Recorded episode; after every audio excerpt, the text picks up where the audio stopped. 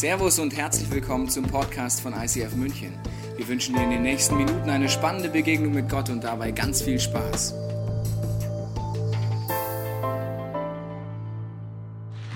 Ja, lieben Reach, wenn ihr in den letzten Wochen da wart, wisst ihr schon ein bisschen, was es geht. Wir haben auch einen Vision Sunday vor drei Wochen gehabt. Den kannst du nochmal anschauen, um genaue Infos zu kriegen. Der Basti hat schon gesagt, wir wollen wie so Startups geistlich finanzieren, gemeinsam durch die Sonderkollekte. Also Dinge anfangen, die es noch nicht gibt, um sie dann regelmäßig weiter zu machen. Zum Beispiel letztes Jahr haben wir Geld zusammengelegt, Gebete und Manpower zusammengelegt, dass in unserem Next, das ist der Bereich von 0 bis 25 Jahren, neue Zielgruppen erreicht werden können. Wir konnten für die Altersgruppe 10 bis 12 ein Angebot machen. Wir konnten ins Office umziehen. Das das Office einrichten, kindergemäß, altersgemäß. Und ich habe euch einen kleinen Film mitgebracht von Kinder ICF und vom Youth Planet, was durch eure Spenden, unter anderem durch die letzte Reach Kollekte, möglich war. Das schauen wir uns mal gemeinsam an.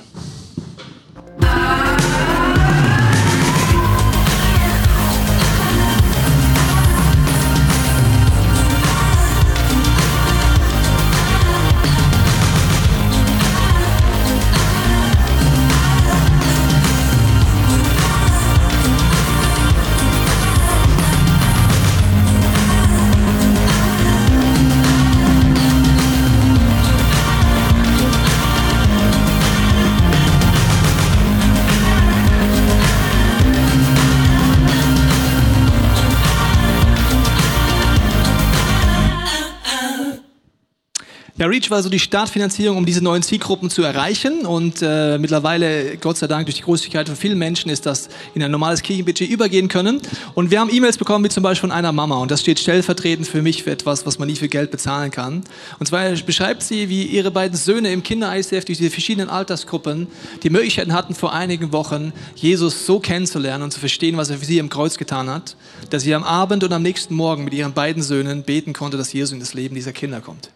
Als Mama und als Papa sowas zu erleben, ist das Schönste und Beste, was es gibt. Und dahinter steckt aber, dass Menschen ihre Ressourcen geben, ihr Geld geben und Reach gespendet haben, dass diese Altersgruppen überhaupt ein Zuhause haben, dass Leute angestellt werden konnten für diese Zielgruppen.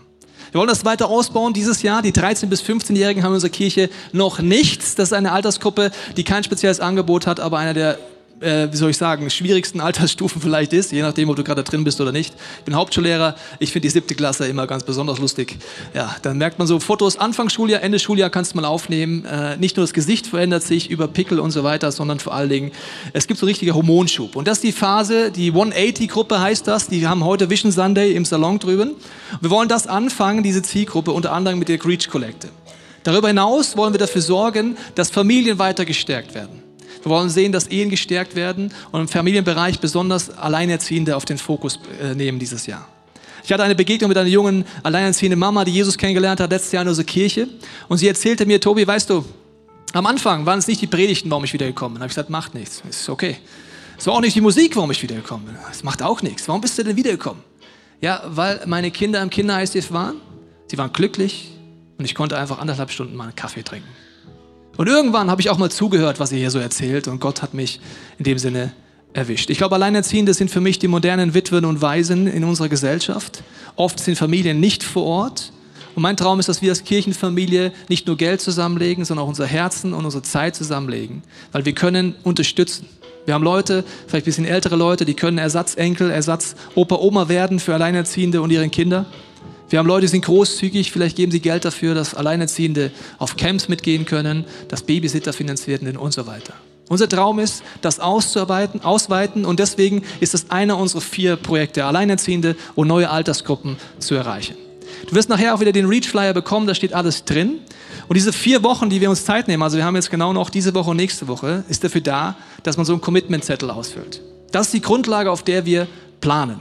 Ja, ehrlich gesagt nehmen wir nur 80 Prozent von dem, was zugesagt wurde, weil das Leben hat Höhen und Tiefen. Auch in deinem Job weißt du nicht, wo es lang geht. Und auf der Grundlage entscheiden wir, welche Projekte wir dieses Jahr starten können. Die Gesamtsumme, wenn wir alles machen wollen, was wir geplant haben, brauchen wir 250.000 Euro. In den letzten zwei Wochen ist folgende Summe zusammengelegt worden, bereits von euch und zugesagt worden. Schauen wir uns mal an, was der aktuelle Reach-Stand ist. Es sind 130.750 Euro bereits zugesagt worden. Das finde ich genial und da kann man auch mal applaudieren. Ja, auf jeden Fall. Ich bin Mathelehrer, ich habe gleich durchgerechnet, wie viel noch fehlt. Und ich habe gemerkt, das sind große Summen, aber ich möchte zwei Beispiele sagen. Erstens, 250.000 Menschen schauen jeden Sonntag diese Predigt an. Vielleicht schaust du es auch im Podcast an. Wenn 250.000 Menschen einen Euro geben würden, könnten wir gewaltige Nöten begegnen dieser Stadt. Wenn tausend Leute, und ich inklusive gehöre zu denen, die immer auf die letzte Sekunde warten, die meisten von euch haben wahrscheinlich noch kein Reach-Commitment abgegeben, inklusive mir. Weil ich denke, ich habe ja noch zwei Wochen. Das ist ja noch easy, ja? Aber wenn tausend Leute 10 Euro im Monat geben würden dieses Jahr, wäre die Summe auch da. Mein Traum ist, dass wir noch mehr Geld haben, weil dann können wir noch mehr Nöten begegnen. Du wirst nachher die Möglichkeit haben, zu überlegen, ob du dabei sein willst, ob du einen Commitment-Zettel ausfüllen willst. Und ganz wichtig ist auch, dass du dafür betest. Ich kenne Familien in unserer Kirche, die können finanziell jetzt gerade wirklich nichts geben. Aber was du geben kannst, ist zum Beispiel morgens aufstehen und für diese Projekte zu beten. Das ist mir mindestens so wichtig wie das Geld. Der Basti wird uns nachher sagen, wie es genau aussieht. Das waren jetzt mal die Infos zum vierten Teil, dritten Teil von Reach. Der vierte kommt nächste Woche. Wie du in diesem Trailer gesehen hast, sehen wir eine Serie, sie heißt From Dream to Destiny, von deinem Traum in deine Bestimmung. Wir beschäftigen uns seit gefühlt unendlichen Wochen mit einer Person im ersten Teil der Bibel, Josef. Er ist die längste Serie, die ich persönlich jemals gemacht habe. Zehn Wochen lang geht es um die gleiche Person im ersten Teil der Bibel, Josef. Warum?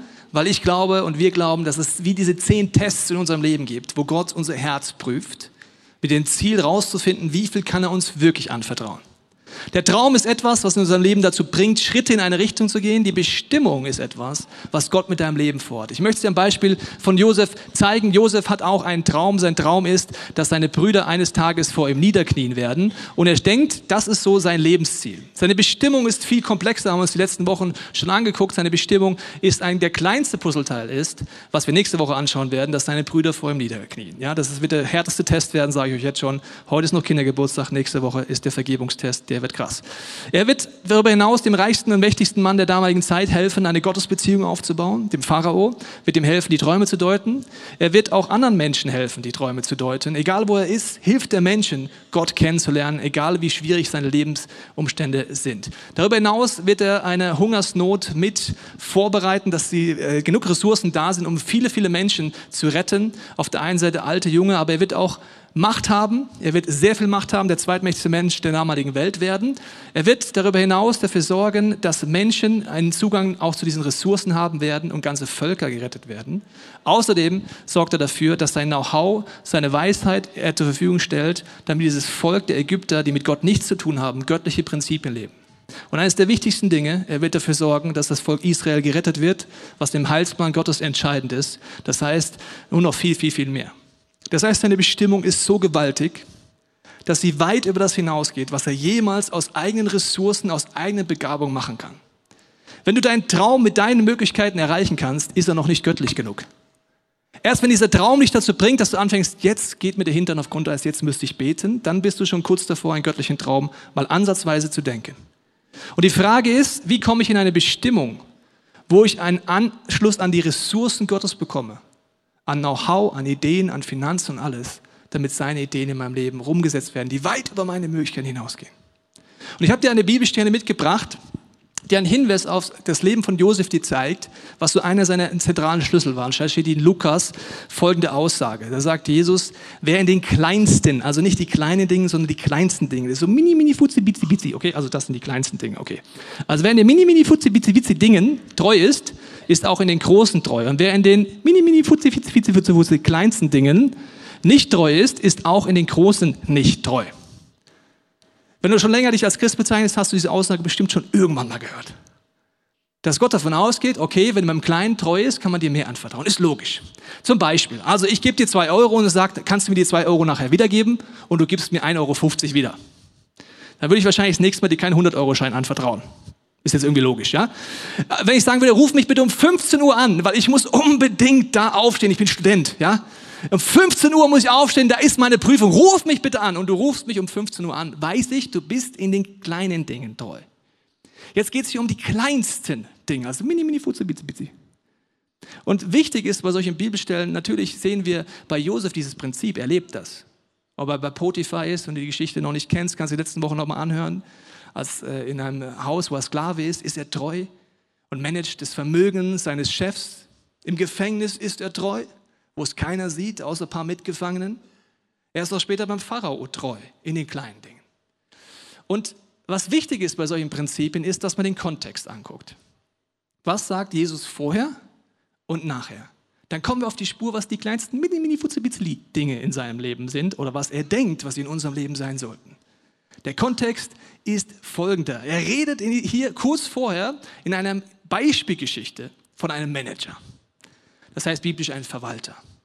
Und er stellt die Frage, wie geht dieser Manager mit dem Geld des Chefs um, der Firma um, für die er arbeitet? Wie setzt er seine Macht ein? Setzt er sie im Sinne des Eigentümers ein oder in seinem Sinne? Das ist übrigens ein Bild, das zieht sich durch die ganze Bibel durch. Immer das Managerbild. Also die Frage, ist das ein Typ, wo der Chef sagt, du kriegst von mir das Unterschriftsrecht? Ja?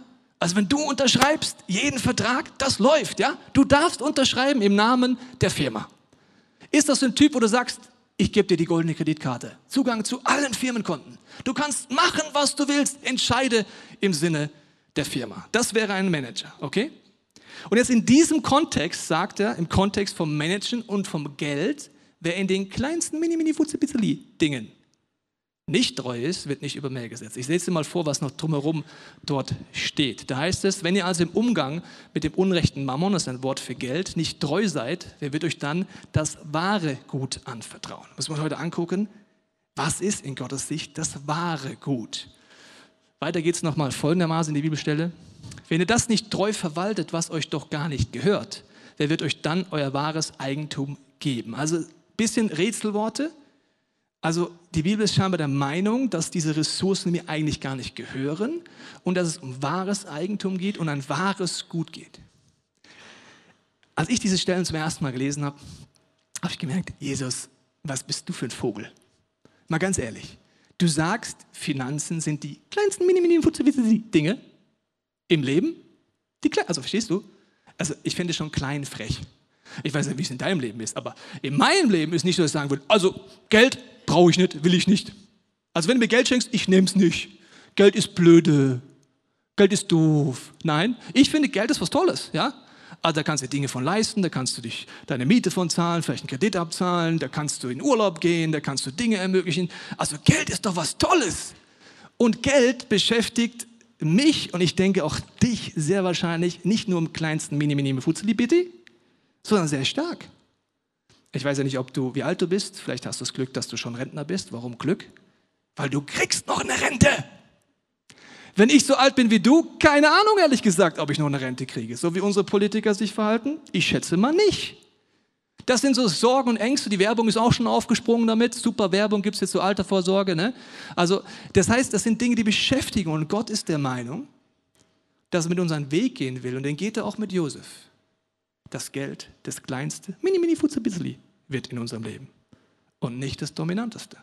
Das müssen wir uns heute sehr genau angucken, weil das ist herausfordernd, so zu denken. Ich lese euch Psalm 105 vor über Josef. Er, der Pharao, berief ihn an die höchste Stelle seiner Regierung und machte ihn zum Verwalter, also wieder dieses Bild seines Vermögens. Also das gehörte nicht Josef, es gehörte dem König. Wir müssen uns heute nochmal genau angucken. Weiter geht's. Die hohen Beamten wurden ihm unterstellt und die Ratgeber des Königs sollten bei ihm lernen, wie man weise entscheidet. Das heißt, er ist an dieser Situation, dass er Dinge verwaltet, ein Vermögen, jetzt unfassbares Vermögen des Pharaos, das ihm gar nicht gehört. Er ist trotzdem gesegnet, er hat sicherlich schöne Kleider, schöne Autos. Übrigens, wenn er mit seinem damaligen Karren rumgefahren ist, seiner Kutsche, sind die Trompeter vorne weggegangen und haben gerufen, äh, Josef kommt, so ungefähr, und dann mussten alle auf die Knie fallen. Also wenn Josef hier reingekommen wäre, hätten wir alle, oh, Josef, Josef, Josef, Josef kommt, oh Josef, Josef, Josef, Josef kommt. Also das war die Reaktion. So mächtig war er, okay? Also nicht, weil Justin Bieber reinkommt, fallen wir auf die Bühne, sondern weil ich muss ja, weil es der zweitmächtigste Mann war. Und jetzt geht es darum, was dieses Prinzip mit dir und mit mir zu tun hat. Ich habe dir mal eine Veranschaulichung mitgebracht, die der Basti letzte Woche schon eingeführt hat. Da möchte ich dir kurz erklären, was ist wahres Gut und wahres Eigentum. Die Idee ist, dass hier die göttliche Dimension ist und dass Gott alle Ressourcen hat. Er hat alle finanziellen Ressourcen, alles Know-how. Er hat den Schlüssel, heißt es, um alles aufzuschließen in deinem Leben, was er aufschließen kann. Aber auch was er zuschließt, bleibt dummerweise zu. Da kannst du dich auf den Kopf stellen und er hat alle Macht. Und dann gibt es hier die Menschen mit verschiedenen Nöten, Einsamkeit, vielleicht Eheprobleme, Familienprobleme, Süchte, Unfreiheiten, Dinge, die mich aufs Knie bringen. Und jetzt rede darum, dass mein Herz entscheidend ist darüber, wie viel Gott hier ankommen lässt, weil mein Herz der Durchgangspunkt ist, um diese Ressourcen zu den Menschen zu bringen. Also Gott ist der Meinung, hier sind die Ressourcen und er sucht nach Menschen, wie zum Beispiel Josef, durch die seine Ressourcen zu den Nöten kommen. Das wäre ein göttlicher Verwalter. Da redet davon, so jemand würde ich meine goldene Kreditkarte des Göttlichen anvertrauen. Wo ich weiß, es passiert so. Eine Sackgasse, das einfach bei der Person stehen bleibt. Und zwar so wie in den manchen Filmen, vielleicht kennst du diese wunderbaren Möwen von Findet Nemo. Kennst du die? Meins, meins, meins. Kannst du dir mal angucken. Das ist genial. Also man kann es auch nennen äh, Deutschland. Ja. Meins, meins, meins, meins, meins, meins. Also jemand, der die Meins-Einstellung hat, hat nicht diese Herzenseinstellung, wie hier gesehen wird. Und jetzt sagt Gott, das wahre Gut sind nicht Finanzen. Viele denken, okay, wenn ich jetzt anfange mit Gott zu leben, dann werde ich Millionär. Kann sein, aber ganz ehrlich, je mehr Geld du hast, desto mehr Probleme hast du, ganz ehrlich. Oft, wir beten oft für Segen, ja, also zum Beispiel Segen. Zum Beispiel, ich habe das Segen, eine Frau zu haben und ein Kind. Das ist ein Segen und gleichzeitig Herausforderung, muss ich dir sagen. Wenn du mehr Geld hast, das ist Segen, aber es ist gleichzeitig Herausforderung. er sagt, das wahre Gut sind Liebe, Kraft, Autorität und nicht so sehr Finanzen. Wir müssen uns trotzdem anschauen, warum es, ich das, die Predigt einen Wohlstandstest genannt habe. Weil die Bibelstelle geht in Lukas nochmal weiter. Da geht es darum, ein Diener kann nicht für zwei Herren arbeiten. Er wird dem einen ergeben sein und den anderen abweisen. Weiter geht's. Für den einen wird er sich ganz einsetzen und den anderen wird er verachten. Ihr könnt nicht Gott dienen und zugleich dem Geld. Also Gott sagt, das ist so ein Punkt, wo er Dinge abliest. Warum macht er das? Ist logisch. Also ich kann nicht zugleich meinem Freund helfen und schlafen. Das ist ein ganz tiefes geistliches Beispiel. Das geht einfach nicht gleichzeitig. Ich kann nicht gleichzeitig zum FC Bayern ins Stadion gehen und mit meiner Frau ein romantisches Essen haben. Geht nicht gleichzeitig. Also ich muss mich entscheiden. Entweder oder. Und jetzt ist die entscheidende Sache, dass Gott ein Prinzip einführt, wo er sagt, es geht ihm um die Prioritäten in unserem Herzen und offensichtlich ist er der Meinung, an diesem Verwalterding kann er viel ablesen. Was ist wirklich wichtig in deinem Leben? Was ist Nummer eins? Und dieses Prinzip zieht sich von der ersten bis zur letzten Seite. Das heißt Erstlinge, Erstfrüchte und so weiter. Da geht es darum, wo bin ich, sagt Gott, in deinem Leben? An welcher Position? Gott redet von einer Liebesbeziehung, muss ich dir kurz erklären. Wenn du verliebt bist, ich hoffe, du warst schon mal verliebt, wenn nicht, verlieb dich halt. ja, oder äh, was auch immer, jedenfalls weißt du, wenn du verliebt bist, weißt du, dass es einen großen Wunsch in deinem Herzen gibt. Und weißt du, welcher das ist? Dass du beim Partner die Nummer eins bist. Du wünschst dir, dass dein Partner sagt, ich liebe dich am allermeisten. Dann in der Kennenlernphase kriegst du raus, wo bin ich denn in der Priorität?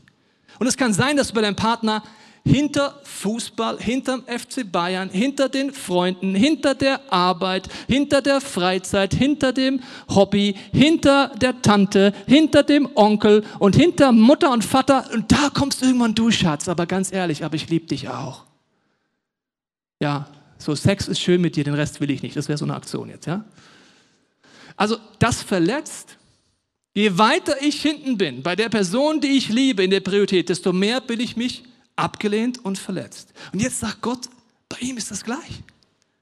Er sagt, ich liebe dich über alles. Was ist die Nummer eins in deinem Leben? Bin ich es auch? Ja oder nein? Und ich habe dir ein paar Beispiele mitgebracht, die habe ich verstanden, seitdem ich verheiratet bin, weil bis dahin kam mir kein Mensch so nah im wahrsten Sinne des Wortes. Also das Körperliche ist eine, aber vor allen Dingen, verstehst du, der lernt dich so richtig kennen. Und zum Beispiel gibt es Situationen in meinem Leben, wo ich genau weiß, es ist ein Unterschied, ob es das erste oder das letzte ist, was ich jetzt gebe. Zum Beispiel, ich liebe diese Eissorte, ja, die liebe ich, besonders wenn Mandeln dran sind. Und wir waren ganz frisch verheiratet und da sagt meine Frau, als ich dieses wunderbare Mandeleis in der Hand habe, darf ich auch mal beißen? Wie soll ich dir sagen, der erste Biss, verstehst du?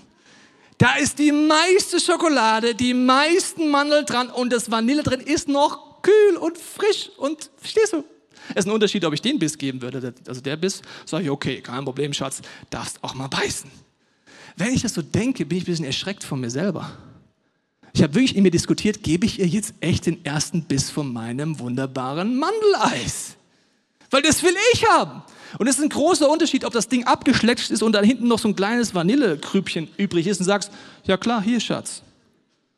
voller Sabber und so weiter. Ich meine, man küsst sich ja auch in der Ehe, das ist ja nicht schlimm für dich. So, okay, ein Riesenunterschied. Ich mache jetzt mal ein bayerisches Beispiel. Das ist ein Riesenunterschied, wenn du das Ding hier bestellst, ob du den ersten Schluck nimmst oder den. Also wenn du deinen Freund fragst, darf ich einen Schluck Bier trinken und er gibt dir das? Ja, dann verstehst du, irgendwo bist du bei minus 2000 in der Prioritätenliste und nicht vorne. Das heißt, wir verstehen ganz schnell, es ist ein Unterschied, ob jemand auf Nummer eins kommt, ob das erste kriegt oder das letzte kriegt. Dieses Prinzip zieht Gott in der Bibel durch. Ich lese dir mal ein Beispiel vor. Da heißt es in 2. Mose 13,2 zu diesem Prinzip der Erstlinge. Heilige mir alle Erstgeburt, heißt das hier. Also jedes Tier in der Viehwirtschaft, das als erstes geboren wird. Alles, was zuerst den Mutterschuss durchbricht, Mensch und Vieh, das ist mein. Ich lese nochmal weiter.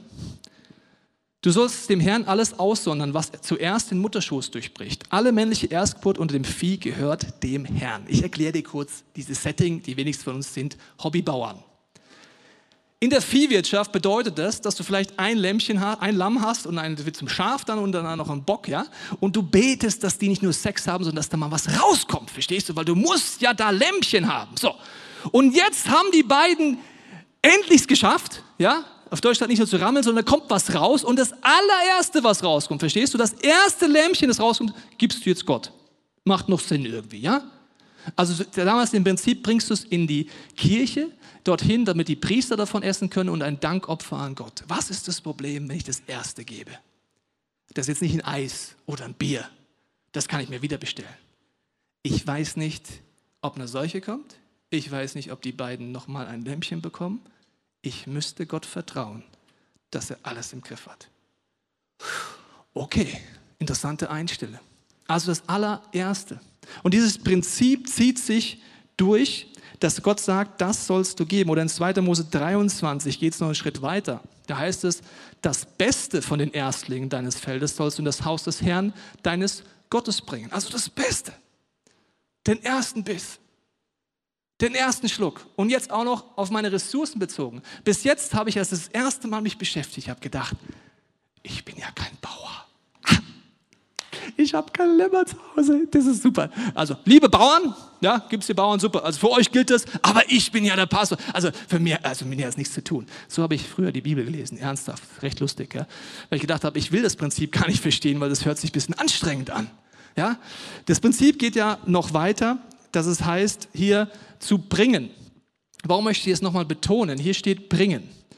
Das Wort bringen wird immer im Zusang von Erstlingen ver verwendet. Gott ist der Meinung, dass die Ressourcen, die er mir gibt, also eine Versorgung, die im Beispiel damals unter den Viehzüchtern Vieh, ich den Erstling zu ihm bringe. Ich kann nur etwas bringen, wenn es mir nicht gehört, sonst gebe ich es dir. Also wenn du mir 100 Euro gibst, dann kann ich sie dir nicht geben. Ich kann sie dir zurückbringen. Was anderes kann ich nicht tun. Das heißt, Gott ist der Meinung, dass wir Dinge zurückbringen mit diesem Prinzip. Jetzt ist die Herausforderung folgende, dass dieses Prinzip sich durch die ganze Bibel zieht. Zum Beispiel, das Volk Israel erobert ein Land. Die erste Stadt, die sie einnehmen, ist Jericho. Ich habe dir auch da ein Bild mitgebracht, es ist nicht das Originalbild, aber es sind zumindest Mauern, so ein bisschen als Erinnerung. Also Jericho nehmen sie ein. Kannst du zu Hause nachlesen und Gott sagt, alles, also verstehst du, alles, was ihr in dieser Stadt erobert, alles Gold und Silber, alle finanziellen Ressourcen und alle Tiere gebt in den Tempel. Alles, stehst du? Also alles. Was war das Problem an Jericho? Es war die erste Stadt, die sie eingenommen haben. Was war das für ein Glaubensschritt zu sagen, alles, was ich dort eingenommen habe, gebe ich. Ich wusste nicht, ob ich noch eine Stadt einnehme. Das heißt, dieser Vertrauensschritt von Jericho war das Prinzip der Erstlinge, der Erstfrüchte. Nächstes Beispiel, Kain und Abel, ich habe dir ein Bild mitgebracht, fast original von ihnen. Zwei Brüder, sie streiten miteinander sehr, sehr gerne und zwar der Hauptauslöser für ihren Streit ist folgende Szene. Sie opfern beide, geben etwas zurück an Gott und äh, in den Tempel, da heißt es folgendermaßen über die beiden. Zur Zeit der Ernte opferte Kain dem Herrn von dem Ertrag seines Feldes. Abel schlachtete eines von den ersten der Mann, Erstlinge seine Herde und brachte die besten Fleischstücke dem Herrn als Opfer dar. Abels Opfer nahm der Herr an, das von Kain aber nicht. Also, wenn du mir bis jetzt zugehört hast, hast du schon den ersten Hinweis gesehen, was vielleicht der Unterschied zwischen den beiden ist. Der eine gibt die Erstlinge, das heißt, das, was ich dir gerade beschrieben habe. Der andere, wenn wir zurückgehen nochmal, gibt einfach, wenn du den Urtext anguckst, er opfert einfach irgendetwas. Das nennt man theologisch nicht den Erstling, sondern den Letztling. Kennst du den Letztling? Ja, wenn ich halt noch was übrig habe, Gott, dann kriegst du auch noch was. Ja? Das sind Situationen, die habe ich früher auch tief in meinem Herzen gehabt. Und eine Situation werde ich nie vergessen. Äh, da war ich der Meinung, ich bin total großzügig, war so erste Schritte mit Gott unterwegs. Und ich habe etwas in die Kirche gebracht, das war relativ alt. Aber ich dachte, bevor ich es wegschmeiße, verstehst du? Also bevor ich es wegschmeiße, können doch die Kinder im Kinder-ICF damit noch spielen. Ne? Weil ich bin so großzügig. Ich hätte es auf den Sperrmüll gebracht, aber oder auf Ebay verkauft, ich spende es. Und dann sagt ein Leiter damals zu mir, nimm deinen Scheiß wieder mit nach Hause. Boom! Ich so, oh, hab ich total aufgeregt über den, gell? Ja, Leiter sind ja so ganz schlimme Menschen und so, weißt ja. Und habe ich total aufgeregt über den. Und dann habe ich gesagt, wieso? Und sagte, ey, mal ganz ehrlich, du bringst dein altes, durchgefurztes, altes Scheißteil hier in die Kirche und bist der Meinung, dass du total großzügig bist. Das nennt man Letztling. Mein Wunsch ist, dass du dorthin kommst, zu Gott zu sagen, ich möchte dir etwas geben, was wirklich gut ist. David wohnt in einem riesen Schloss und sagt, ich halte es nicht aus, dass die Vorratskammer des Tempels leer sind. Ich möchte das Beste geben, damit Menschen Gott kennenlernen können.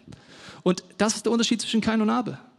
Und deswegen sagt Gott, das eine nehme ich an und das andere nicht. Da können wir uns jetzt drüber aufregen oder dieses Prinzip noch ein bisschen weiter versuchen zu verstehen, was da vielleicht dahinter steht. Israel, sagt Gott, ist meine Erstlingsnation, meine erste Frucht. Gott hat Israel deswegen erreicht, weil er damit alle Nationen erreichen wollte. Kannst du in der Roots-Serie nochmal anhören. Nicht, weil die was besser sind, sondern weil es die erste Nation war. Überall geht das Prinzip durch. Und jetzt ist es so, wenn du das alles hörst, denkst du dir vielleicht wie ich und so bin ich, ich suche dann immer so die Lücke. Kennst du das so? Also ich suche immer die Lücke. Ich denke mir, ja, zum Beispiel, ich bin ja kein Bauer. Also gut, aber dann gibt es so ein anderes Prinzip, ja, das äh, habe ich dann auch noch gefunden in Malachi. Das ist ganz dumm gewesen, als ich das erste Mal gelesen habe. Da ich mir gewünscht, nicht so viel Bibel zu lesen. Ja, da heißt es, ist recht, dass ein Mensch Gott betrügt, wie er mich betrügt. Ihr spricht, womit betrügen wir dich? Mit dem Zehnten und den Opfergaben. Zehnten ist übrigens das gleiche Wort wie Erstlinge.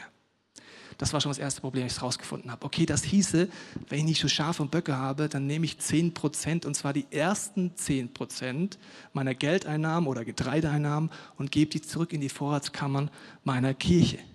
Und als ich das gelesen habe, habe ich erst mal gemerkt, okay, Gott ist ein bisschen emotional auf dem Thema. Hä? Betrügen. Hallo Gott, betrügen. Wenn du mir zugehört hast, weißt du, wann du emotional bist wenn du in einer Liebesbeziehung auf Priorität 100 kommst und nicht auf Nummer 1.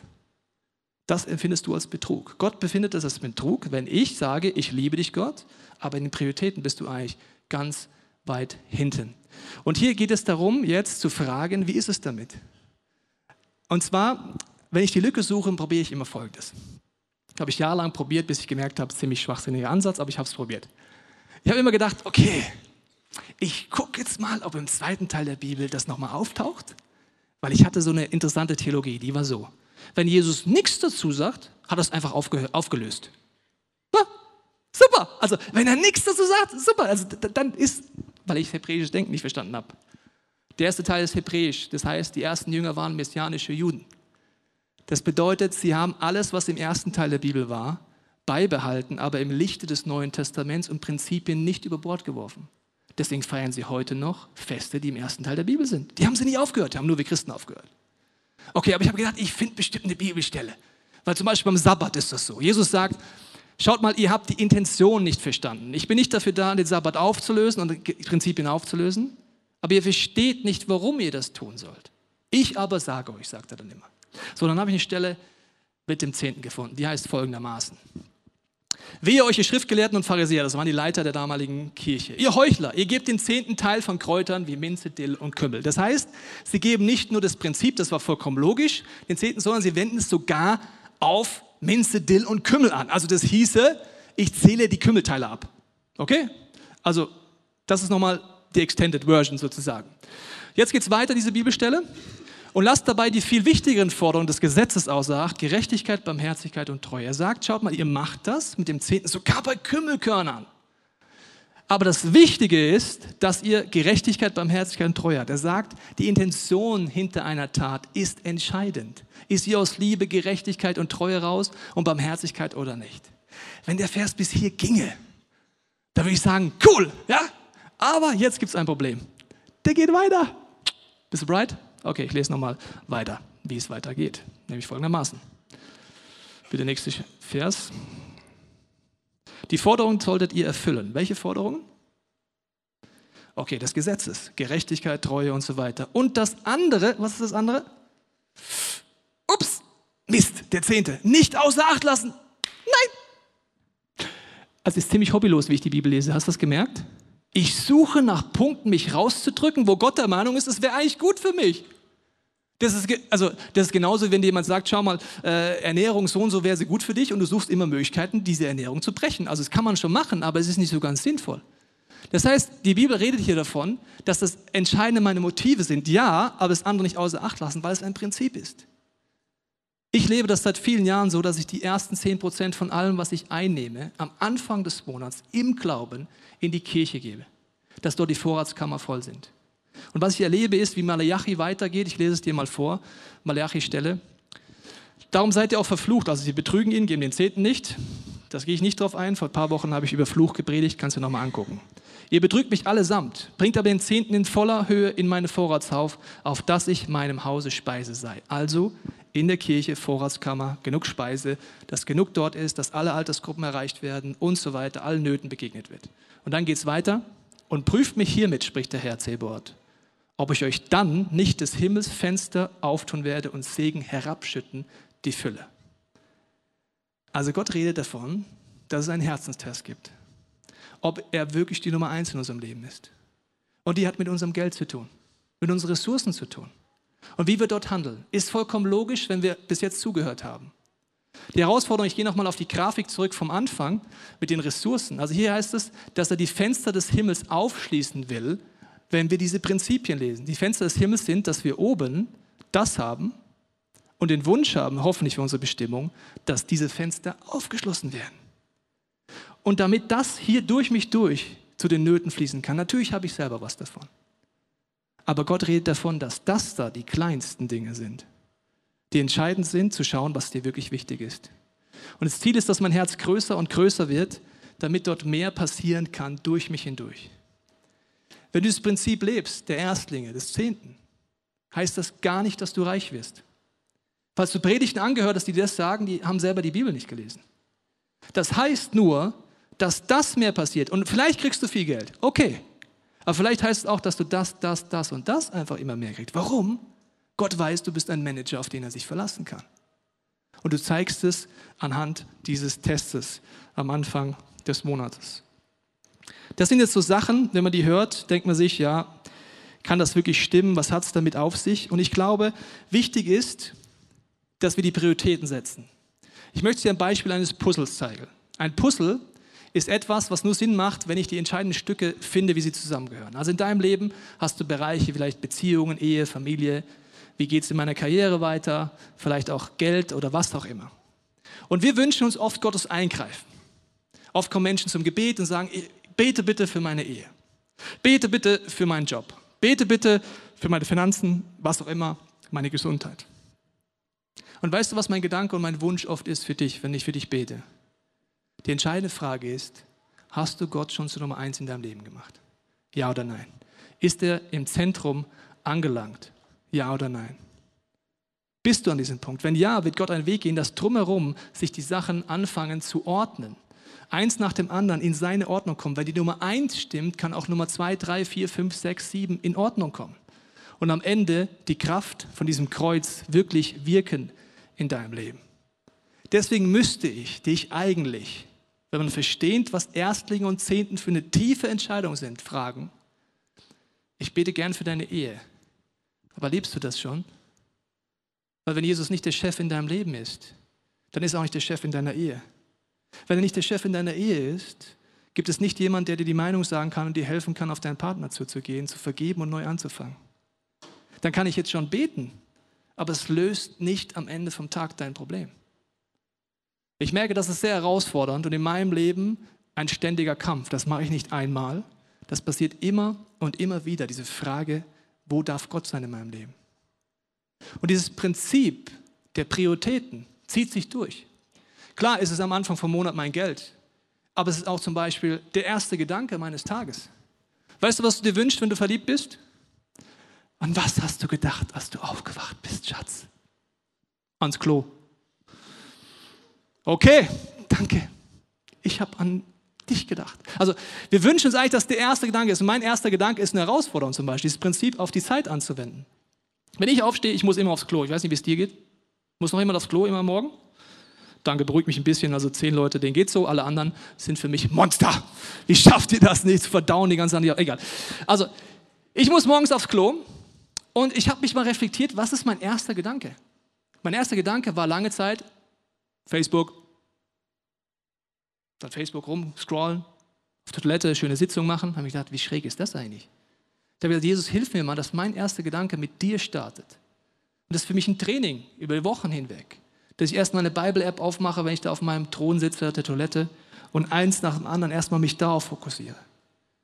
Dein erstes Buch, das du schreibst, den ersten Song, den du schreibst, egal wo kannst du das Prinzip anwenden und es zeigen. Oder was machst du als allererstes, wenn etwas Schlechtes passiert oder etwas Gutes passiert? Was ist die erste Adresse? Ich wünsche mir, dass das immer mehr in meinem Leben so wird, dass Gott diese Adresse ist. Und dann erst Menschen. Die Bibel fasst das zusammen. Sie sagt, trachtet zuerst nach dem Reich Gottes. Der Rest wird euch zufallen. Diese Prioritäten sind offensichtlich in Gottes Perspektive sehr, sehr entscheidend. Und ich denke, es ist wichtig, wenn man darüber nachdenkt, nochmal auf dieses Bild einzugehen. Warum nimmt Gott diese verschiedenen Geschichten in die Bibel rein? Der ganze erste Teil der Bibel, auch die Josef-Geschichte, ist ein Hinweis darauf, was Jesus für uns tut. Wir haben hier einen König. Gott redet davon, dass er ein König ist. Wir haben einen jungen Mann, der in der Sklaverei lebt, in einem Gefängnis ist und den dieser König rausholt, ihm einen neuen Siegelring gibt und neue Klamotten gibt. Im zweiten Teil der Bibel wird Jesus davon erzählen, dass Gott wie ein Vater ist, der Menschen, die zurückkehren aus Sklaverei und innerlichen Gefängnissen, neue Kleidung gibt, dem verlorenen Sohn und ein Siegelring. Er setzt ihn ein und gibt ihm Autorität.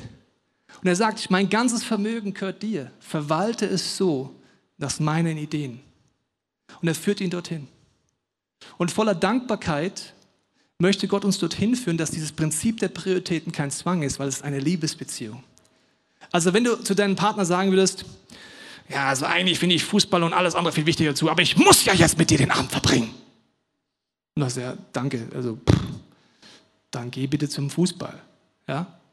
Das ist bei Gott übrigens genauso. Er möchte mit uns einen Weg gehen, dass wir ihm mehr vertrauen. Aber das Entscheidende ist die Perspektive. Warum fange ich diese Prinzipien an zu leben in meinem Leben? Weil ich dankbar bin für das, was Jesus in meinem Leben getan hat. Dieses Prinzip sagt Gott in Mose dann noch zu den Israeliten. Wenn ihr das lebt, mit dem Zehnten, mit den Erstlingen, mit den Lämmern, werden eure Kinder euch Fragen stellen. Ich meine, das ist logisch, stell dir das mal vor. Ja? So ein Kind im Alter von Benedikt geht zum ersten Mal mit dem Papa auf die Weide und er weiß, dass die, das Schaf ist schwanger. Und er freut sich die ganze Zeit, dass da ein Lämpchen rauskommt. Ja?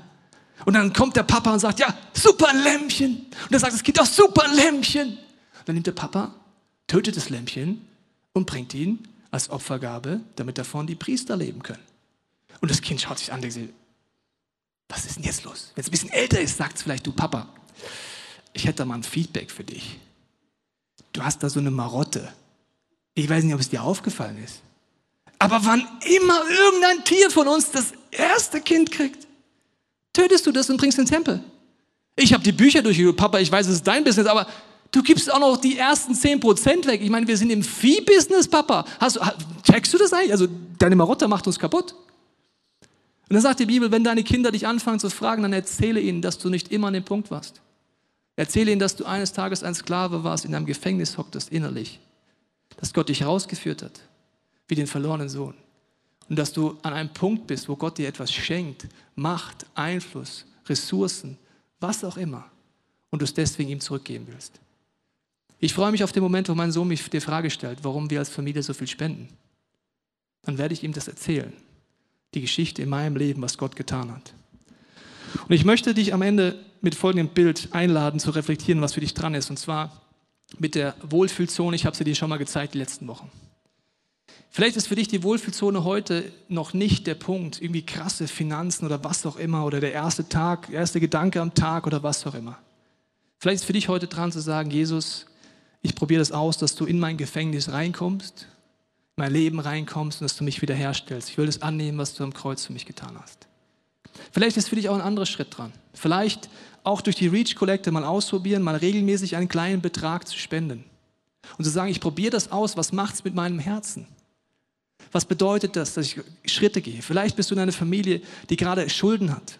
Dann ist für dich nicht morgen dran, den Zehnten zu leben, aber es kann sein, dass wie einen symbolischen Schritt gesagt, Gott, eines Tages will ich mal da an dem Punkt sein, dir so zu vertrauen, den Zehnten zu leben. Und ich gehe heute vielleicht mit fünf Euro, fange ich an. Gott möchte dein Vertrauen steigern und steigern und steigern. Vielleicht bist du aber auch dem Punkt, dass du sagst, diese Chefentscheidung treffen zu können und zu sagen, ich fange vielleicht dieses Prinzip des Zehnten an. Und für mich ist das vollkommen logisch und das möchte ich nochmal allen Podcast-Zuschauern sagen. Wenn du das zu Hause im Fernsehen anschaust und deinen Zehnten in unsere Kirche spendest, muss ich dir sagen, dass ich das nicht so empfinde, dass das die Idee ist, das irgendwie aufzuteilen. Sondern deine Ortsgemeinde, vielleicht über die du dich aufregst, ist vielleicht deswegen so schwach, weil sie keine Ressourcen hat. Mein Wunsch ist, dass wir eine Kirche werden, die Kraft hat. Mein Wunsch ist, dass wir eines Tages keine Reach Collect mehr machen müssen, um Jugendliche zu erreichen, sondern was vollkommen normal ist für uns, dass wir sagen, wir stellen uns Gott zur Verfügung. Vielleicht ist es auch dran, wie in meinem Leben dann irgendwann, über den Zehnten hinauszugehen. Und je mehr du das machst, desto mehr wird dein Herz sich verändern. Dass materielle Dinge unwichtiger werden, göttliche Dinge wichtiger werden. Und das bedeutet für mich, dass mein Gebet sich geändert hat. Von Gott gib mir mehr Geld zu Gott hilf mir, dass ich mehr spenden darf. Das ist inkludiert, dass ich dann mehr Geld habe. Das ist logisch. Aber das ist mein Wunsch geworden über die Jahre. Und ich möchte schließen mit einer Geschichte. Diese Geschichte hat mir gezeigt, in welchem Prozess Gott mit mir geht und mit dir geht. Nämlich, dass diese materiellen Dinge die kleinsten, mini, mini, fitzeli Dinge werden in unserem Leben und nicht die größten. In einer Serie, wo es auch um Verwalterschaft ging, saß ein junger Mann mit seiner Frau hier im Gottesdienst und hatte während dem Song nach der Predigt den Gedanken, verschenkt dein Auto. Also ich habe mein Auto noch nie verschenkt. Und es war nicht so, dass er den Porsche Cayenne Panamera und alles zu Hause stellten hatte und gedacht hat, den Mini wollte ich eh loswerden, den verschenke ich jetzt. Es war einfach das einzige Auto, das sie hatten. Sie wollten gerade ein Kind kriegen. Aber er hat einfach diese Szene gesehen von seinem inneren Auge, mit seiner Frau geredet und das heißt, okay, wir verschenken das. Hat er mir eine E-Mail geschrieben. Tobias, kannst du mit deiner Frau mal beten, wem wir dieses Auto schenken können. Wir haben gebetet und es ist uns eine Familie in den Sinn gekommen, wo wir wussten, die haben gerade kein Auto. Dann gab es den Tag der Übergabe. Ein Auto kann man nicht anonym schenken, weil der Vorbesitzer steht immer drin. Also habe ich gedacht, gut, dann machen wir es auch gleich gescheit. Ich werde nie vergessen, wie dieses Paar mit diesem Auto um die Ecke gefahren kam. Ich stand mit der Familie und den drei Kindern da an der Hackerbrücke. Das Auto kommt um die Ecke mit einer Schleife drum und die Familie hat bereits Tränen in den Augen. Dann steigen sie aus, umarmen sich. Sie haben sich vorher nur ganz flüchtig gekannt oder auch eigentlich fast gar nicht gekannt in unserer Kirche. Und dann sage ich, erzählt mal eure Geschichte. Und dann erzählt der Mann, der das Auto mit seiner Frau verschenkt, folgende Geschichte. Ich sitze in dem Gottesdienst und ich habe eine Vision gehabt vor meinem inneren Auge. Ich habe eine Familie gesehen. Mann, Frau, die haben gestritten, weil sie kein Auto hatten. Und ich habe drei blonde Kinder gesehen. Er weint, schaut den Mann an, die Frau an und die drei blonden Kinder. Er sagt, ich habe euch gesehen. Ich habe euch gesehen. Ich kannte euch nicht, aber ich habe euch gesehen. Habt ihr gestritten wegen dem Auto? Da fangen die anderen an zu weinen. Meine Frau hat dann auch schon irgendwann mitgeweint. Ich bin ja nicht so emotional, ich habe innerlich geweint. Aber dann alle weinen, sagte ja, wir haben sehr gestritten, weil wir haben vor einigen Jahren unser Auto verkauft, um von dem Geld auf eine Bibelschule zu gehen. Seitdem hatten wir nie wieder ein Auto. Und wir sind in einer Situation, wo der Kindergarten viele Kilometer entfernt ist, kein Bus fährt dorthin. Meine Frau läuft jeden Tag bei Wind und Wetter mit dem Baby im Kinderwagen und dem Kind an der Hand Kilometer durch den eiskalten Wald, um das Kind dorthin zu bringen. Wir haben schon oft gestritten. Sie sind dort, ein bisschen ruhiger. Dann sagt der Mann, der das Auto geschenkt bekommen hat: Aber warte mal, warte mal, warte mal. Hat das Auto eigentlich Automatik? Ich denke, was bist du für ein Vogel? Du kriegst gerade ein Auto geschenkt. Ja, okay. Er geht rum, geht ans Steuer, sieht Tempomat, sagt, ja, es hat Automatik. Ich sage, was ist mit dir jetzt los? Sagt er, ja, ich habe zu Gott immer gesagt, wenn alle Mist nicht durchgehe, wenn du mir wirklich zeigen willst, dass du mich liebst, schenk mir nicht nur ein Auto, sondern mit Automatik. Und der andere sagt, jetzt weiß ich auch, warum ich Automatik letztens eingebaut habe, wegen dir. Und weißt du, was die Situation war? Am Ende, beide Familien worshipen Gott und danken ihn. Und weißt du, was mit diesem Auto war? Es war vollkommen unwichtig geworden. Es war zum kleinsten Mini-Mini-Futze-Witzeli geworden. Es war nur noch wichtig, Gott redet zu mir. Ich verstehe ihn, er benutzt ihn. Mich was für eine Ehre. Er ist der Meinung, dass ich mein Auto wegschenken kann und ich nicht zu kurz komme. Die andere Familie, voller Bewegung, dass Gott seinen mächtigen Arm bewegt hat durch den Arm und die Hände und die Herzen von einem Ehepaar hindurch. Als ich dort stand, habe ich gemerkt, okay Gott, ich habe noch einen Weg zu gehen. Ich wünsche mir, dass das in meinem Herzen so ist. Ich möchte jetzt beten, dass du überlegen kannst, welcher Schritt für dich dran ist dass in der Stille Gott hinhörst. Ich weiß, dass dieses Thema auch viele Antireaktionen vielleicht rauslöst, aber Gott möchte das Beste für dich, nämlich Freiheit. Und auf der anderen Seite wissen, willst du wirklich in deine Bestimmung kommen? Kann ich dir wirklich alles anvertrauen? Mein Traum ist, so wie Josef zu leben, dass Gott sagen kann, ja. Vater, ich danke dir für diesen Sonntag, ich danke dir für alles, was du auslöst in uns. Und du siehst die vielen Ängste in unserem Herzen, vielleicht Verletzungen in diesem Bereich. Heiliger Geist, ich bete, dass du zu uns redest, unserem Herzen Dinge erklärst in den nächsten Minuten, sodass wir es verstehen. Jesus, ich bete für jede Person heute, die sagt, ich möchte zum ersten Mal Jesus in mein Leben einladen, dann kannst du das gleich tun in den Momenten, wo ich jetzt gleich still sein werde. Jesus sagen, er darf in dein Leben kommen und dich verändern. Jesus, du siehst jede Person, die Ängste hat, das Gefühl hat, es reicht nie. Ich danke dir, dass du uns hilfst, Schritte zu gehen. Vielleicht durch die Reach Collective. Vielleicht aber auch zu sagen, ich bündel meine Ressourcen auf meine Kirche und fange an, darüber hinauszugeben. Ich bete für mein Leben, Jesus, dass du mir immer mehr anvertraust, dass ich immer noch mehr dir zur Verfügung stellen kann. Der Stille bete ich jetzt, dass du zu uns redest, sodass wir es verstehen.